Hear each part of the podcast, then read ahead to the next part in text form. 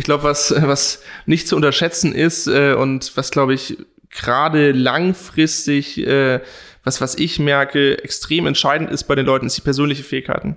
Mhm. Das persönliche dieses interpersonal, also wie kommuniziere ich mit Leuten? Mhm. Wie gut kann ich mit Leuten intern, aber auch extern umgehen? Mit Kunden extern, mit Geschäftspartnern extern, aber auch mit intern, mit ja. anderen Abteilungen. Ja. Das ist so unfassbar wichtig und ja. das entscheidet letztendlich, zumindest langfristig bin ich mir sehr, sehr sicher, ähm, zum großen Teil mit, wie erfolgreich wird jemand in, auf seinem Karriereweg sein oder auch nicht.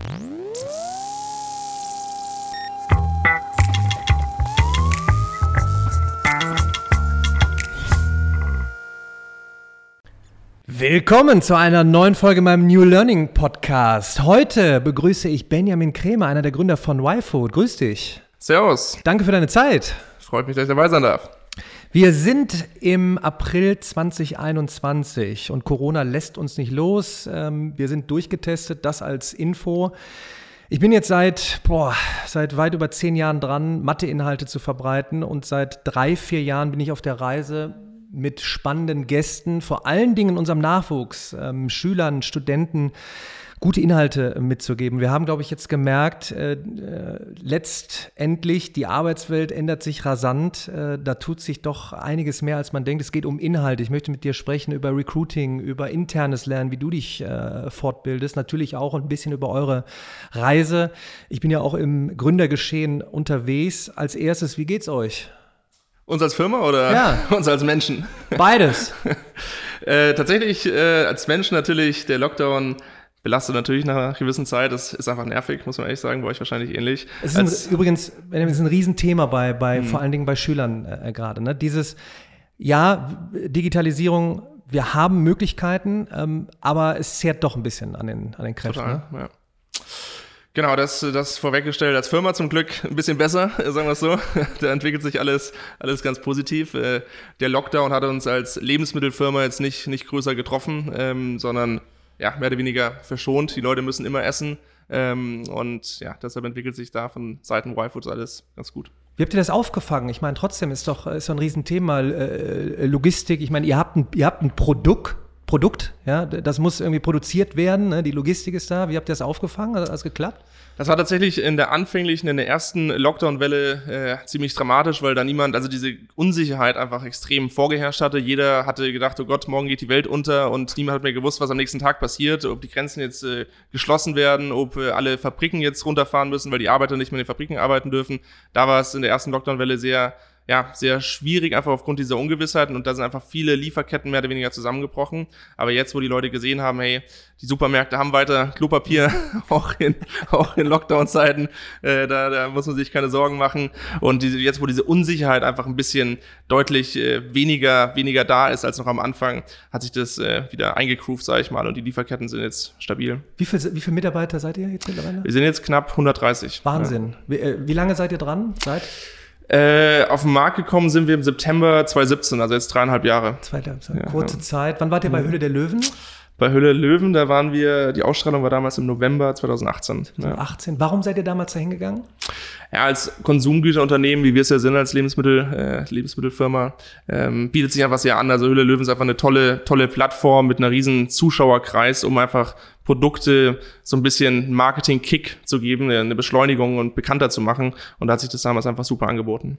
Ja. Und ganz nebenbei haben wir natürlich auch noch einen äh, coolen Investor damals an Bord holen können mit Frank, äh, Frank Thelen. Ja, ja, ähm, letztens im Podcast haben wir auch drüber gesprochen. Ja, so kam ja auch der Kontakt erwähnt. zustande zu euch. Sehr cool. Ja. Genau, und der uns natürlich auch äh, gerade am Anfang äh, viel Hilfestellung mit seinem Team gegeben hat bei, bei Fragen, wo man sich nicht, nicht unbedingt ausgekannt hatte, wie, wie mache ich jetzt eine, eine Finanzierungsrunde im, im Venture-Bereich. Äh, da hat er viel Hilfestellung geben können. Das war sehr, sehr wertvoll.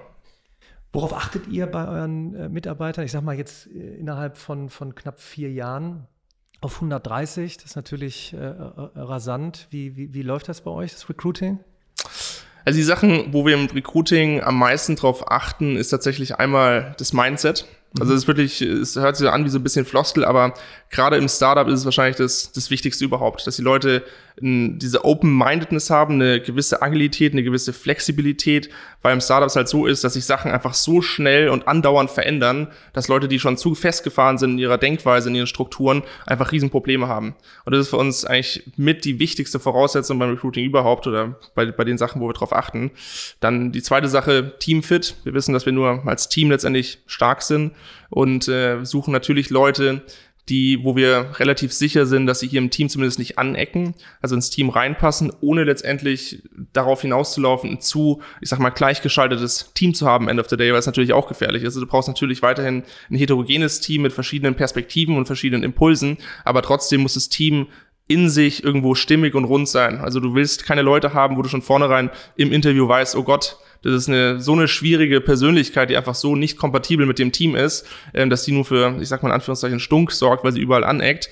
Äh, das, das ist auch problematisch. Also Teamfit als zweites wichtiges Kriterium und dann drittes wichtiges Kriterium natürlich fachliche Kompetenz in dem jeweiligen Fachbereich und vierte dann, dann wahrscheinlich intellektuelle Capability, insbesondere was es analytische Problem-Solving-Skills halt angeht. Also das sind wahrscheinlich so die vier wichtigsten Bereiche, bei denen wir darauf achten. Das ist ein ganz heißes Thema. Da rede ich seit Jahren drüber, wenn man dann äh, sich das World Economic Forum äh, anguckt, immer fünf Jahre vorausgeht. Was sind so die wichtigsten Fähigkeiten, unter anderem äh, komplexe Probleme lösen können. Und dann sind äh, Eltern teilweise immer verzweifelt, ja, aber wie, wie, wie bringe ich das meinen Kindern jetzt bei? Oder viele Schüler und Studenten, Studenten fragen dann, ja, wie löse ich denn, also wie trainiere ich das denn jetzt? Und ich sage manchmal, du, manchmal ist es auch äh, ganz einfach, äh, gönnt euch mal einen Online-Kurs und macht mal was völlig anderes. Also hm. raus aus dem, aus den Kernfähigkeiten, einfach um mal was Neues gemacht zu haben und sich mal was Neues mit einem Online-Kurs beizubringen, ist eine, ist ein komplexes Problem. Und wir haben in Corona jetzt gemerkt, und das kann ich als Rückmeldung geben,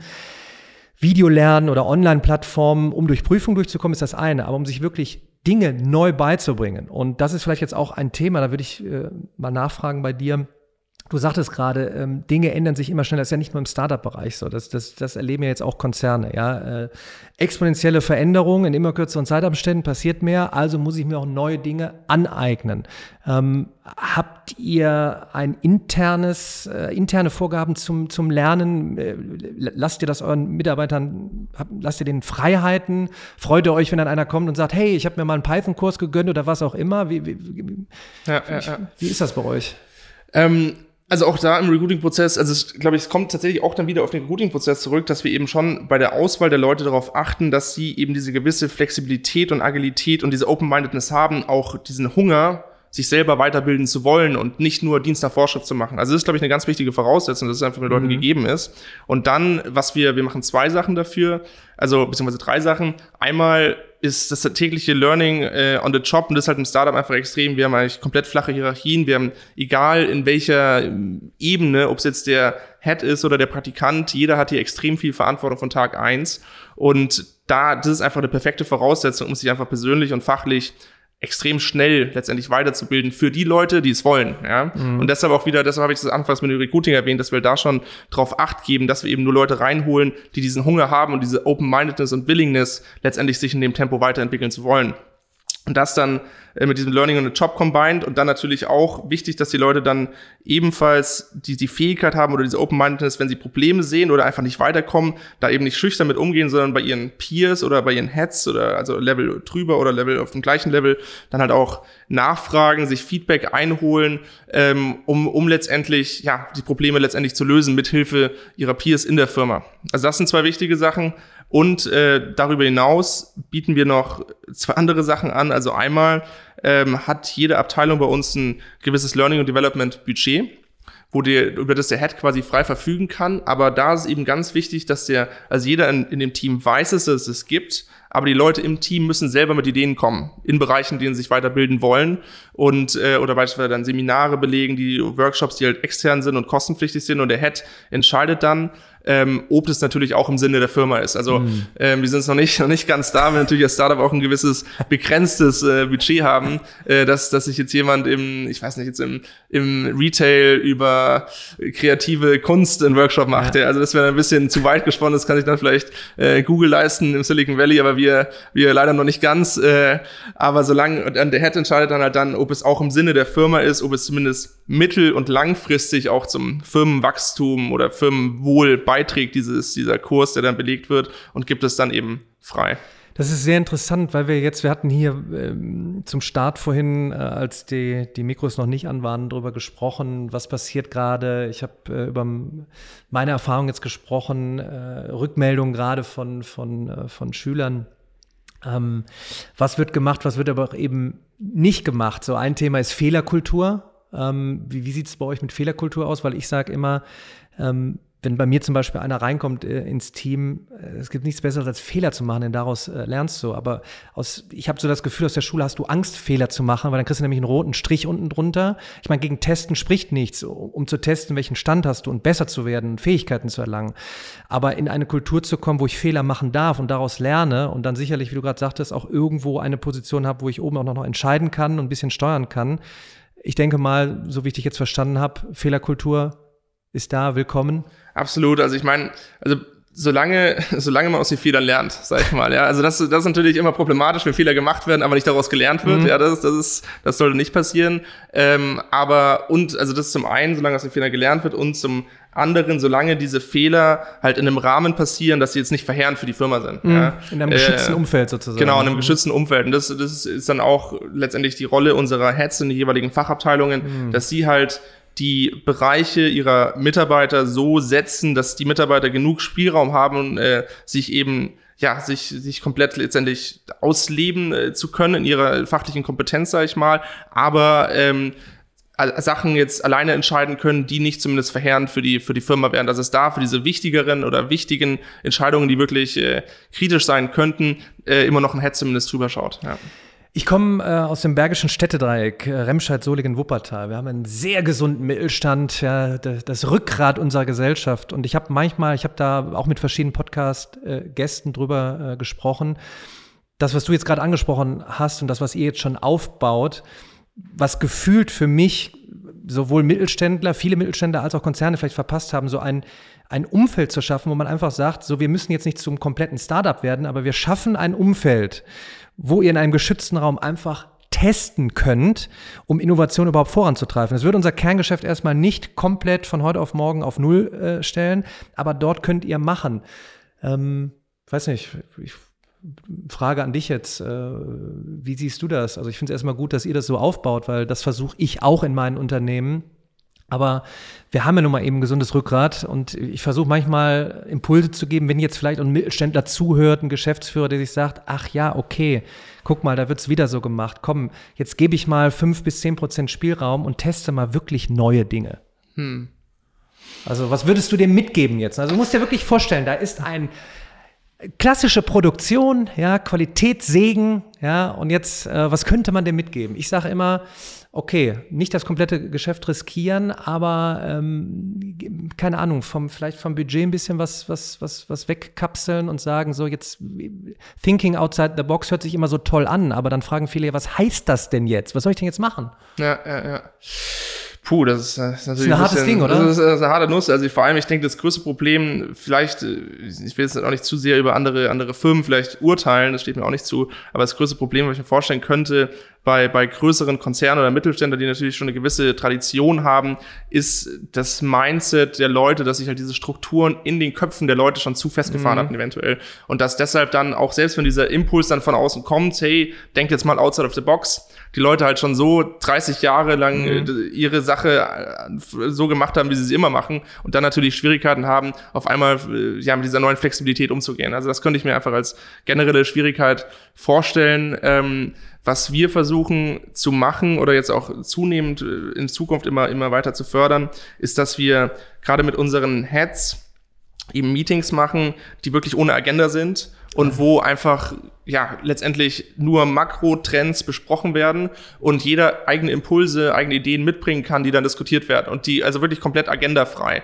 Und das und ähm, das, der einzige Agendapunkt da ist, dass wir sagen, okay, die Leute müssen sich vorab Gedanken machen, wo der soll Y-Food in 10, 5, drei Jahren stehen ähm, und ja letztendlich eben aber auch äh, teilweise verrückte Ideen willkommen sind, äh, dass dann oder ich weiß nicht, jetzt Autos macht, ja, oder keine Ahnung, ja, dass, dass man wirklich halt äh, dieses, dieses, dieses, dieses feste Framework aufbricht und äh, reguläre festgesetzt, also Meetings macht, wo eben dieses komplett freie Denken gefördert wird und dann frei diskutiert wird. Ja. Super interessant. Ähm, einfach jetzt, um, um dann wieder auf, auf den Nachwuchs äh, zu kommen, äh, ich nenne Schüler und Studenten immer Nachwuchs, ähm, weil die sich ja überlegen müssen, okay, wie, wie sieht jetzt meine Arbeitswelt der Zukunft aus? In welches Unternehmen komme ich? Und jetzt bin ich nun mal eben vielleicht bei euch irgendwann hier im Unternehmen. Und wie sieht denn jetzt so mein, mein Alltag dann eben aus? Und es ist eben nicht mehr 9 to 5, montags bis freitags und ähm, dann irgendwie 30, 35 Jahre, ähm, noch vier Seminare zwischendurch und das ist alles immer äh, gut gegangen, sondern das ist ja eine, eine, völlig neue Kultur, ein völlig neues Arbeiten, in, in Teams zusammenkommen, das, was du gerade ähm, gesagt hast. Was kann man jetzt als Tipp mitgeben? Jetzt, jetzt prescht man auf Folgendes. Abitur wird trotzdem immer noch so gemacht, wie es immer war. Vielleicht jetzt digital, die Themen sind auch ähnlich. Ähm, äh, aber es gibt jetzt halt nun mal eine neue Arbeitskultur. Ähm, du hast gesagt, ihr erwartet natürlich von neuen Mitarbeitern open-minded. Ähm, ich stelle mich auf neue Sachen ein. Ich bin auch immer grundsätzlich ähm, positiv denken, dass man in kurzer Zeit Dinge lernen kann. Aber wenn ich nun mal eben gerade jetzt durch Corona befeuert remote arbeiten muss, wenn ich die, wenn ich die, die Teamcalls dann halt über äh, welche Software auch immer mache, welches Tool auch immer, dann muss ich mich ja irgendwann mal mit Tools beschäftigen. Was würdest du denn jetzt als Tipp geben? Weil ich kenne das. Open-minded sein ist das eine, aber wirklich, du brauchst Skills, du brauchst Fähigkeiten in einem Bereich. Wenn du ins Controlling gehst, solltest du da ein bisschen zahlenaffin vielleicht sein. Aber hast du vielleicht einen Tipp jetzt, wenn jetzt Schüler und Studenten zuhören, dass man, ich sage immer, nehmt euch ein bisschen Zeit und ihr, ihr könnt euch Zeit irgendwo abzwacken, 30, 60 Minuten. Was macht, was machen die jetzt damit? Soll man Tools testen wie Slack, Evernote, Asana, Trello, was auch immer? Also es gibt jetzt nicht den allerwelts besten Tipp, aber vielleicht irgendwie, damit jetzt aus dem Podcast jemand rausgeht und sagt, okay, mache ich jetzt mal. Ich bin Abiturient gerade, ich muss zwar noch, das muss halt irgendwie machen, aber ich teste jetzt mal das und das zwischendurch, weil dann habe ich eine höhere Chance, wenn ich mich vielleicht bei euch bewerbe, wenn ich das und das mache, in der hm. Zukunft zu bestehen. Oder gibt es da so einen Tipp? Also, das versuche ich auch rauszufinden in den, in den Gesprächen. Ne? Weil ich weiß ja, wie schnell die Welt jetzt tickt und ähm, klar sollst du erstmal deinen Weg weitergehen ähm, und es spricht per se ja nichts gegen Abschlüsse. Ja, äh, aber da, da, tut sich so viel, ne? Also ich weiß nicht. Ja, ja, ja. Fällt dir nee, was ist, ein? Ist definitiv eine, ist definitiv eine valide Frage. Ähm, ich sag mal so, mit den Leuten, die jung zu uns kommen, teilweise also nach der Uni, äh, mit denen haben wir in der Regel wenig Probleme hier, mhm. dass sie sich hier einfinden können, mhm. weil die natürlich diese Digital Natives sind. Die sind mit den digitalen okay. Zeitalter aufgewachsen, mhm. die sind einfach mit diesem digitalen und dieser Schnelllebigkeit der heutigen Zeit einfach schon viel vertrauter durch ihren täglichen Alltag. Die kommen auch schnell rein, wenn du jetzt zum Beispiel sagst, wo auch immer ihr mitarbeitet, ob Asana, Trello, genau. Team, whatever, die sind auch relativ schnell drin. Die kommen schnell rein. Was wir haben, wir haben äh, beim On, also wenn Leute hier neu anfangen, Anfang haben wir ein oder dezidierten Onboarding-Tag oder mehrere Tage sogar, wo die Leute wirklich eingelernt werden, wo ein Überblick gegeben wird, hey, das sind unsere IT-Tools, ähm, wir arbeiten mit Slack, wir arbeiten mit Asana, wir arbeiten mit Teams, also volle Programm eigentlich, ähm, und wo, wo da wirklich für jedes Tool eine dezidierte Einführung gegeben wird. Also da helfen wir den Leuten schon, also setzen wir nicht voraus, dass jeder hier, wenn er jetzt ankommt, hier der Asana-Profi ist oder so. Das wird, glaube ich, ein bisschen, ein bisschen zu viel verlangt und auch schwierig dann am Arbeitsmarkt zu finden äh, für, für alle Positionen. Ähm, also da versuchen wir wirklich den Leuten, äh, den Leuten reinzuhelfen. Aber ähm, wenn ich mir überlege, was so generelle Skills sind, die einfach momentan extrem gesucht sind und äh, sicher absolut nicht schadet, wenn man da schon ein bisschen Grundverständnis hat, ist äh, generelles Online-Marketing-Verständnis, also Richtung Performance-Marketing. Ähm, das ist einfach extrem gesucht und wird in Zukunft einfach noch, egal, auch selbst für Leute, die, ähm, die hier im Retail anfangen oder so, dann generelles Verständnis, wie diese Online-Seite funktioniert, ähm, ist, glaube ich, einfach extrem hilfreich ähm, und wahnsinnig gesucht momentan. Und das andere natürlich, wenn man sich mit den Basic Tools auch schon rudimentär aus, auskennt, Asana beispielsweise, ich meine, Slack ist ja wie WhatsApp, das ist ja, sag ich mal, jetzt keine große Umstellung. Ähm, aber, ähm, aber auch die klassischen Tools, also gerade wenn ich an Excel und PowerPoint, also die normalen MS Office Tools, hört sich natürlich jetzt schon ein bisschen verstaubt und uncool an, aber ähm, die sind natürlich auch weiterhin und werden auch in Zukunft weiterhin stark in Verwendung sein. Also gerade Excel ähm, ist und bleibt einfach für viele Bereiche ein super wichtiges Tool, wo okay. ich auch wieder ersch oft erschrocken bin, wie schlecht die Leute sich äh, auch in Bereichen, wo sie es können müssten, damit auskennen. Und wenn man da ein Basic Knowledge hat, vielleicht mal ein Online, äh, gibt's ja alles äh, heutzutage, ich meine, du kennst es ja am besten, aber einen guten Online-Kurs äh, macht, nur vielleicht einfach um die Basics besser drauf zu bekommen, ist es, glaube ich, ein Riesenasset schon. Ja. Weil das sind so, das sind so banale Sachen und ich versuche es jetzt auch wieder ein bisschen runterzubrechen, vielleicht jetzt so in den, in den Schulalltag, weil jetzt natürlich auch viele, viele Lehrer dann überlegen, ja, was, was, was machen wir denn jetzt mit den Kids? Und ich habe mir eigentlich gedacht in der Corona-Phase, es ist doch super. Und ich habe auch viele Rückmeldungen, okay, jetzt testen wir einfach mal ähm, über Remote, über die Ferne,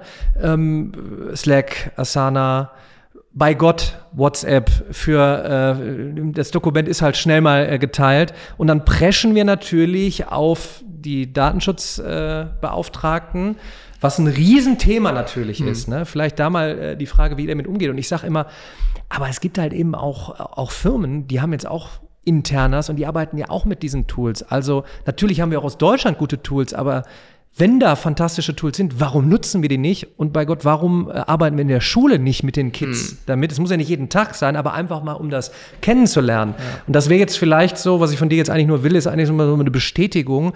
Hey, liebe Ministerien, äh, Lehrerverband, wer auch immer, gebt ruhig ein bisschen mehr Leine, mhm. weil wer kann es denn besser als der Lehrer kuratiert, äh, geschützt mit den Tools. Also sollten mhm. sich ja meines Erachtens Lehrer damit beschäftigen.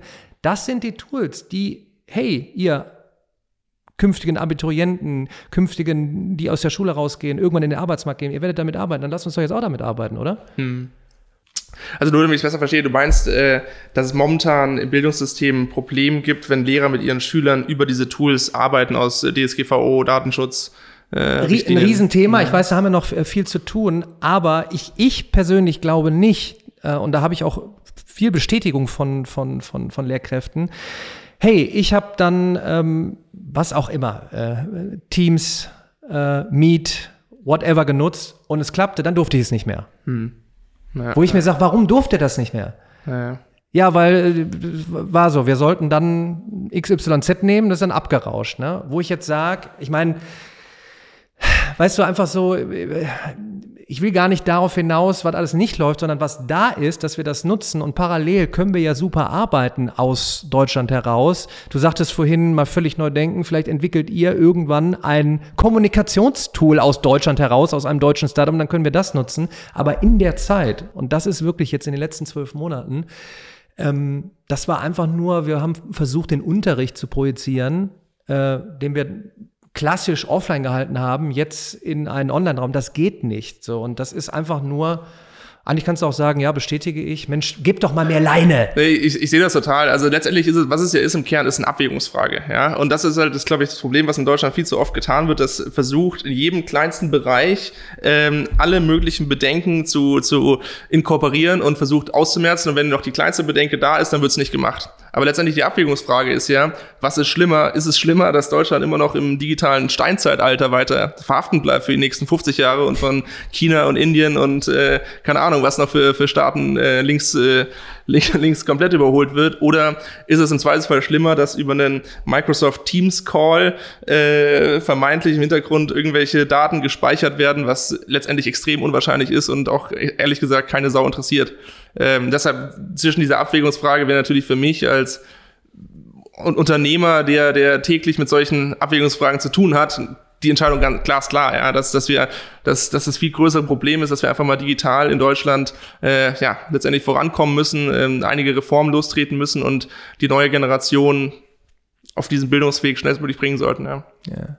Ganz klar, klare Sache. Thema handwerkliche Fähigkeiten. Ich, äh, ich baller alles raus und äh, da ihr nun mal ein haptisches Produkt ja äh, auch, auch habt, ähm, wir haben ja gerade so das Problem, jetzt haben wir natürlich Digitalisierung, wir haben Online-Marketing, wir haben äh, Social Media. Viele würden sich natürlich freuen, ähm, wenn es jetzt nicht mit dem Instagram- oder YouTube-Star sein geklappt hat, äh, vielleicht da, dort irgendwo zu arbeiten. Trotzdem brauchen wir auch immer noch Skills, Fähigkeiten äh, im haptischen Bereich. Ich sage immer, ein gesunder Mix, gerade auch im Schulbereich, ist gar nicht schlecht. Ja, also ruhig mal äh, basteln etc. Wie ist denn so eure Rückmeldung, die Leute, die zu euch äh, kommen, ähm, wie, also du sagst jetzt Digital Natives, klar, die sind affin mit digitalen Tools. Ähm, wie ist denn euer Anteil eigentlich so von haptischen? Also wie, wie, wie läuft eure Produktion? Wie ist so prozentual? Wen habt ihr hm. da? Was brauchst du da für Fähigkeiten? Ja, ja, ja. Das muss ja jetzt nicht jeder Programmierer werden oder LinkedIn, TikTok, äh, Instagram Manager. Ja, absolut.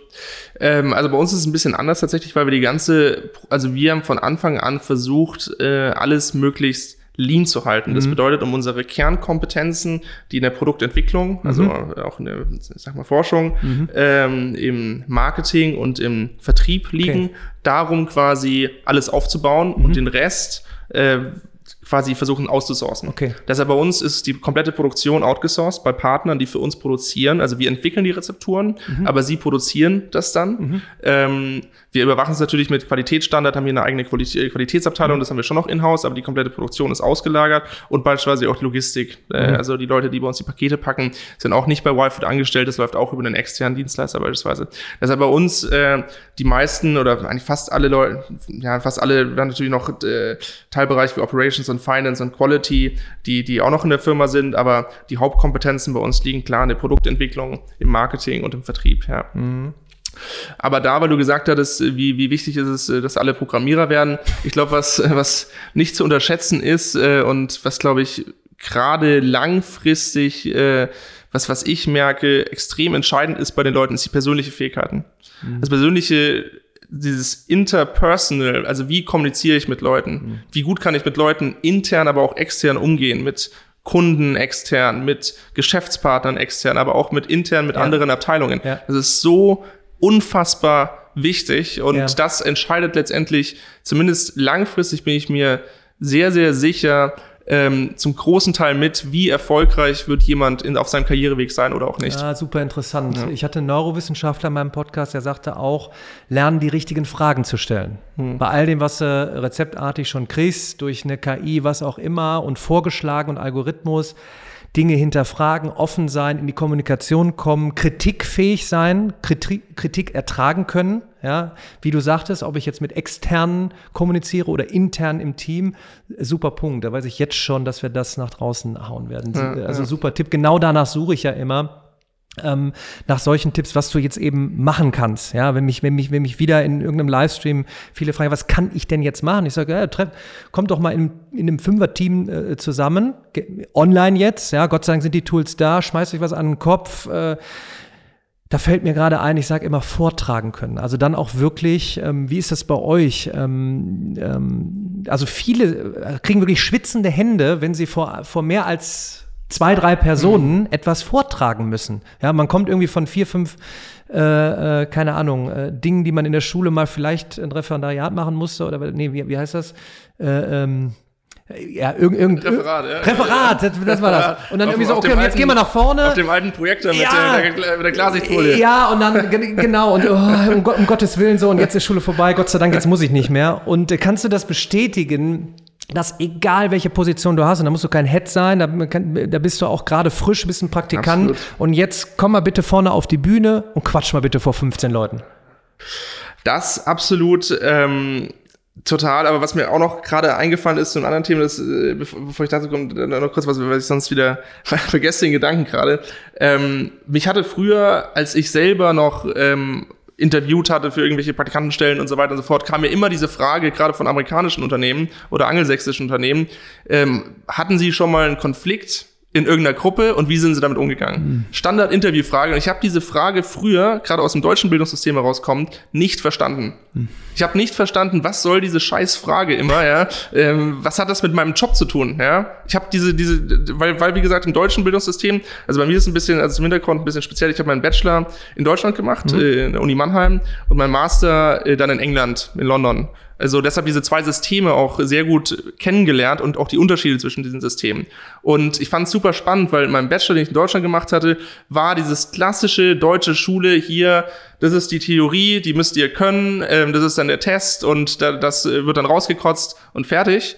Und während den Master, den ich dann in London gemacht hatte, ähm, viel, viel praxisorientierter war, im Sinne von sehr viel mehr Fokus auf Study Groups, Gruppenarbeiten, ja. wo man gemeinsam in der Gruppe letztendlich was erarbeitet hatte, entweder ein gemeinsames Paper geschrieben hat oder dann gemeinsam noch präsentiert hat oder so. Und, äh, und da hatte ich dann zum ersten, und wie gesagt, aus, nachdem ich im Bachelor fertig war, als ich mich dann auf den Master beworben hatte, kam auch für diesen Interviewprozess für den Master eben genau diese Frage super häufig. Und da wurde wirklich drauf rumgeritten, wie sind sie mit Konflikten in Teams umgegangen und so weiter und so fort. Und ich habe es damals nicht verstanden, aber als ich dann den Master gemacht hatte und dann gemerkt hatte, okay, wenn du wirklich in einer Gruppe intensiv arbeitest, was für Konflikte überhaupt auftreten können und wie wichtig es dann ist, mit diesen Konflikten richtig umgehen zu können, habe ich dann die Bedeutung der Frage letztendlich später verstanden und wie wichtig gerade diese Konflikt-Solving-Skills und die werden ja auf einem interpersonal Level äh, geklärt. Ja, wie ja. gut kann ich mit Menschen umgehen? Wie erkenne ich, woher der Konflikt kommt und wieso diese Person sich gerade so verhält, wie sie es tut und äh, was letztendlich die Gründe sind, die dahinter liegen und wie kann ich diese angehen? Dass das halt einfach essentiell ist und letztendlich gerade in dieser deutschen, diesen deutschen Bildungsweg, den ich bis zu meinem Master beschritten hatte, nie thematisiert wurden de facto. Also fällt mir jetzt äh, der nächste Tipp ein. Leute, nutzt Social Media nicht nur, um euren äh, getrunkenen Cappuccino zu posten oder was auch immer. Connectet euch und ähm, geht in Interaktion. So, das, das, das wäre eigentlich noch, noch eine Frage, ob ihr darauf achtet, ob euch das egal ist, wenn ihr jetzt onboardet. Ähm, ich bin ja ein, zum Beispiel ein Xing- oder LinkedIn-Profil-Stalker dann und guck einfach, was ist da schon passiert, weil er dann da so wunderbar siehst, das ist wie so ein digitaler Pass, ja. Also mich interessiert eigentlich nicht dieser klassische Lebenslauf irgendwie, so, wo dann steht so 1900, weiß ich nicht, 95 in die Grundschule gegangen und hier, keine Ahnung, Wischiwaschi. Ähm, achtet ihr darauf? Auf sowas oder ist das egal? Auf, auf du meinst jetzt, wie das LinkedIn-Profil ja, äh, aufgebaut ist? Ob überhaupt eins da ist. Ja, ja. Guckt ihr? Ja, absolut, absolut. Also äh, das Erste, was ich mache, ist, wenn irgendein Bewerber, äh, ich schaue mir eigentlich tatsächlich das LinkedIn-Profil vorher an, bevor ich irgendwie die offiziellen Bewerbungsunterlagen angucke, weil ich es tatsächlich auch meistens besser sortiert finde. Ja, ja. ja. Weil ein CV hat natürlich jeder äh, eigene Möglichkeiten, den zu strukturieren. Der ist oft mhm. leider auch Kraut und Rüben, muss man sagen. und bevor ich mich da eine halbe Stunde einlese, um die Informationen mir selbst zusammen zu, zusammen zu glauben, äh, gucke ich dann lieber auf einen hoffentlich besser strukturierten LinkedIn, ja, wo schon gewisse LinkedIn-Vorgaben da sind. Deshalb absolut, also jemand, der im heutigen Zeitalter kein LinkedIn-Profil mehr hat, äh, ist für mich erschreckend. Ich persönlich habe kein Xing-Profil mehr. Äh, ich hatte es als redundant äh, empfunden, beides zu haben mhm. und habe gemerkt, es ist einfach ein extremer Overlap, also fast alle meine Xing-Profile sind auch auf LinkedIn, also wie sie soll ich Xing noch haben. Ist natürlich ein bisschen schade, weil Xing ist eine deutsche Firma, mhm. äh, LinkedIn ist eine amerikanische, aber ist halt letztendlich wahrscheinlich long, in the long run Winner takes it all Markt, äh, der sich, wo sich das dann herauskristallisiert. Aber ähm, genau, im heutigen Zeitalter, ich könnte, mir würde auch hier in der Firma niemand einfallen, der kein LinkedIn-Profil hat. Was würdest du jemandem sagen, jetzt fällt mir wieder ein, ähm, ein Fall ein, da habe ich mit einem gesprochen, ich sage, mach dir ein LinkedIn-Profil und pfleg das einfach. Er sagte, warum? Ich mache jetzt, ich mache jetzt dieses Jahr meinen Abschluss und dann gehe ich erstmal in den Job. Was würdest du dem sagen? Ich habe versucht zu erzählen, ja, früher war das so, du kriegst einen Job und dann sind wir 30 Jahre durch, dann kommt die Rente und dann ist vorbei. Jetzt könnte es potenziell so sein, dass du auch mal alle paar Jährchen den Job wechselst und es kann es, es muss kein, vielleicht keine Pflicht sein, aber es kann nicht, also so, so argumentiere ich, es kann nicht verkehrt sein, äh, ein Profil wie LinkedIn zu pflegen, weil es einen zukünftigen Recruiting-Prozess, aber auch das Netzwerken viel einfacher macht, oder? Absolut, ja. Also es ist, macht auch den Inflow. Also ich meine, wenn du ein attraktiver Kandidat bist, ähm, dann wirst du ja dann auch über LinkedIn viel von Headhuntern angeschrieben oder von, von, von anderen Firmen. Deshalb allein aus Eigeninteresse letztendlich den besten Job zu bekommen, ist es einfach extrem wichtig heutzutage. Gar keine Frage. Ich finde es halt einen guten Unterschied. Man kann ja Instagram äh, nutzen für was auch immer oder Private ja, ähm, aber LinkedIn ist einfach ein tolles, tolles äh, Tool zum, zum Netzwerk. Also ich habe so viele mhm. Menschen darüber äh, kennengelernt. Dich habe ich, glaube ich, auch über LinkedIn angeschrieben. Kann, sein, Kann das ja. sein? Ja, ja, ja gestalkt. Wo kriegst du die Leute? Also auch immer ein Tipp. Ne? Ich sag, ähm, viele sind dann böse und haben gesagt, Daniel, ich habe versucht, dich zu erreichen über LinkedIn. Und dann immer den Tipp, ja, es ist nicht unbedingt immer der Fall, dass nur weil ihr ein oder zwei Personen anschreibt, sofort eine Antwort kommt, aber dann schreibt mehr an. Und ich glaube, das ist auch ein Zeitalter, wenn ich 20 Jahre zurückgehe, wie wäre ich an, an, an manche Persönlichkeiten gekommen, keine Ahnung, mit dem Telefon oder was? Hm. Und heute, Mensch, naja. macht euch da ein Profil und nutzt mal dieses, und für mich ist LinkedIn schon fast auch wieder eine Art Social Media zum Teil, weil es halt eine Plattform ist, ne, wo viele Menschen sind, äh, viel gepostet wird, aber auch tolle Inhalte. Thema, du kannst auch wieder gut lernen. Ne? Ich habe mir letztes Mal gedacht, äh, da habe ich gedacht, scheiße, jetzt merke ich, dass ich alt werde, äh, dass ich mein Handy, man kennt es ja, jeder hat das Handy irgendwo, ist irgendwo, trinkt einen Kaffee und dann tippt man im Handy rum. Und früher habe ich immer, oder haben wir immer Facebook oder Instagram automatisch geöffnet und heute checke ich LinkedIn häufiger als äh, Facebook und Instagram. Und da wäre ich, hab ich zum ersten Mal gemerkt, so scheiße, das ist wahrscheinlich so das erste, das erste Zeichen, dass, dass du langsam alt wirst. Ähm, aber deshalb, wie du sagst, äh, von den Inhalten her ähm, ist, es, ist es wahnsinnig spannend. Ja, auch äh, deshalb kann ich auch nur raten, auf LinkedIn da gibt es ja auch die Möglichkeit, ähm, Firmen oder, oder Thought Leaders äh, zu folgen und, und dann quasi die, die Posts, äh, mit den Posts up to date zu bleiben über eine bestimmte Industrie, die einen interessiert. Ähm, ja. Deshalb einfach ein super, super Tool, ja, das vielleicht auch langfristig sogar verschiedene Zeitungen äh, ersetzen kann oder Magazine also, in gewissen Bereichen. Also super Tool, wenn du leider in Deutschland nicht angekommen, Twitter eigentlich auch, wenn du den richtig, richtigen Personen ähm, folgst, äh, tolle Inhalte, ja, wo du eben sagen kannst, hey, dann habe ich da im Feed mal eben Informationen, wo ich echt sage, wow, da habe ich so ein kleines Wissensnugget und kann echt weiterkommen. Ähm, ich hatte letztens äh, intern im Team eine Diskussion, ähm, jetzt Thema wieder Social Media, Private Account, sich mit dem Chef zu verknüpfen und der Chef sieht dann, was du privat machst. Ist das hm. hier eigentlich ein Thema? Ähm, du meinst es auf, auf Facebook und Instagram auf ja, wahrscheinlich, zum Beispiel. Ja, ja. Soll ich zum Beispiel, wenn ich jetzt äh, äh, ein Mitarbeiter bin und der Chef schickt mir eine Anfrage auf den Privataccount, hm, also ja, fände ich ein bisschen ist so creepy, diesem, creepy. Ja, ne, so, also ist äh, ja dieser, also gerade jetzt durch Corona befeuert. Ne, irgendwie, ja. du, wir merken es ja, ne, und ich merke das auch. Ich habe ja für, ich bin ja viel, äh, ja viele Vorträge gehalten. Ich vermisse das echt, vor den Leuten zu stehen. Ja, immer schön, dass du einen schönen äh, Online-Call machen kannst, aber da, da drehe ich durch. Ja, du musst eigentlich raus. Du willst vernetzt sein, du willst mit Leuten. Ne, so, ich sag mal, das wird vielleicht auch ein, auch ein Thema sein, so. Ne, so wenn du jetzt sagst, hey, vielleicht hast du ja einen coolen Chef und äh, oder andersrum eine Anfrage kommt ne, von der Belegschaft. Ja? Jetzt kommen auf einmal 100 Anfragen von Private Accounts. Würdest du die ja, annehmen? Ja, Ähm, auf LinkedIn natürlich auf jeden Fall, aber ja. auf Facebook, Instagram wahrscheinlich eher nicht. Also ja. ich finde es ich finde es schon wichtig äh, oder versuche es das Private vom Beruflichen ja, ein bisschen okay. zu trennen. Mhm. Ähm, man hat natürlich, es gibt natürlich auch Fälle, wo man einfach mit Leuten in der Firma extrem gut befreundet ja. ist und wo dann, wo dann die Linien nicht mehr da sind einfach. Ja. Das ist dann ein Ausnahmefall, aber, ja. aber sonst äh, würde ich wahrscheinlich eher versuchen, das getrennt zu halten.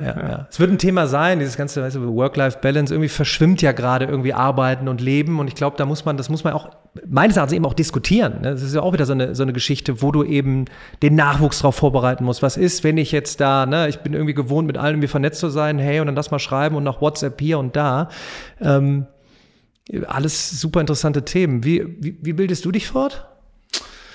Wie bilde ich mich fort? Ja, Hast du irgendwelche, das sind immer so Fragen, weißt du, Daniel, wo ziehst du eigentlich deine Informationen her? Ja, ja, ja. Also tatsächlich ähm, unbewusst echt viel über LinkedIn. Also ich folge wirklich mittlerweile äh, vielen Firmen, äh, vielen erstmal Thought-Leadern, was mich einfach, also aus Industrien, Bereichen, die mich einfach interessieren.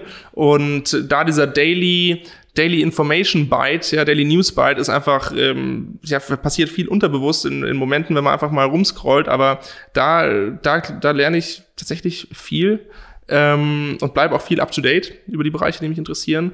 Und sonst versuche ich äh, im Jahr, ich habe immer so die Regel pro Quartal ein, ein gutes Buch äh, zu lesen, ja, das mir entweder empfohlen wurde oder aus, aus, aber eben auch aus Bereichen, wo ich oftmals noch wenig äh, Vorkenntnis habe, ja, und mich eben auch versuchen, weiterhin nicht dieses Silo-Denken äh, oder Silo-Blick zu entwickeln, sondern weiter halbwegs 360 Grad informiert äh, zu sein, ja, auch wenn es nur rudimentär ist, natürlich in den meisten Bereichen. Ist die Zeit denn da? Nimmst du dir die Zeit? Ich sag mal jetzt mit, mit über 100 äh, Leuten, äh, Thema Verantwortung, das ist ja auch immer, was ich immer nach draußen gebe. Es sieht natürlich alles immer schön au äh, aus mit Entrepreneurship und Gründen, ähm, um vielleicht da auch mal äh, jetzt drauf zu sprechen zu kommen. Ähm, ich glaube, in diesem Gründerhype der letzten zehn Jahre, ja, wir brauchen Startups, wir brauchen Innovationen, wir brauchen Entrepreneure, aber nicht jeder ist dafür gemacht, oben in der Verantwortung zu stehen, weil ich sag mal, jetzt hast du ja auch eine gewisse Verantwortung äh, für über 100 äh, äh, Gehälter. Also vielleicht, um die Brücke zu schlagen, erstmal nimmst du dir die Zeit bewusst, um dich noch weiter fortzubilden, weil du einfach sagst, das muss in meinem Prozess mit dabei sein. Ähm, und dann vielleicht die Brücke zu schlagen, wie gehst du gerade mit dem Thema dieser Riesenverantwortung um? Weil ich halte das für eine Riesenverantwortung. Hm. Ähm, wieso ich das mache, ist, weil ich es einfach extrem, extrem wichtig finde, keinen Tunnelblick mhm. zu bekommen. Und ich ertappe mich viel zu oft darin, wenn du, ähm, oftmals ist es, wenn du zu viel arbeitest, gerade in einem Projekt, dann hast du irgendwann eben komplett diesen Tunnelblick und siehst, gibt es schöne Sprichwort ja, siehst vor lauter Bäumen den Wald nicht mehr. Mhm. Und ich merke einfach, dass mich, wenn ich gerade mich damit mit Literatur oder anderen Bereiche mir die Zeit nehme, mich mit denen zu beschäftigen, indem ich mein gutes äh, Fachbuch äh, lese. Das letzte, was ich gelesen habe, war äh, 12 Rules for Life. Äh, das ist so ein ja, Psycho, Psychoanalyse, ähm, äh, Buch über Psychoanalyse in erster Linie fand ich super spannend und merke einfach, dass mir das wahnsinnig hilft, um wieder mich zu abstrahieren und diesen Tunnelblick zu verlieren, mhm. ja, um neue, neue Impulse zu bekommen und dann wieder auch einen anderen Blick letztendlich für gegebene Problemstellungen zu bekommen, wo ich davor vielleicht einfach betriebsblind war. Ja. Und das, das, deshalb nehme ich mir die Zeit, ähm, auch wenn es tatsächlich manchmal einfach nicht klappt. Sondern, also ich habe auf jeden Fall den Vorsatz, manchmal klappt's, manchmal klappt's weniger gut. Ähm, und ist einfach wahnsinnig wichtig, um, um neue Impulse zu bekommen und diesen Tunnelblick nicht zu bekommen, denke ich, ja. Bevor wir auf das Thema Verantwortung kommen, oder ich schnapp das Thema Verantwortung auf, weil ich merke das selber für mich auch, ne, wo jetzt eigentlich jeder denkt, ja Daniel, wenn du Bücher liest, müsstest du eigentlich ja nur Bücher lesen rund um das Thema Lernen und Lehren.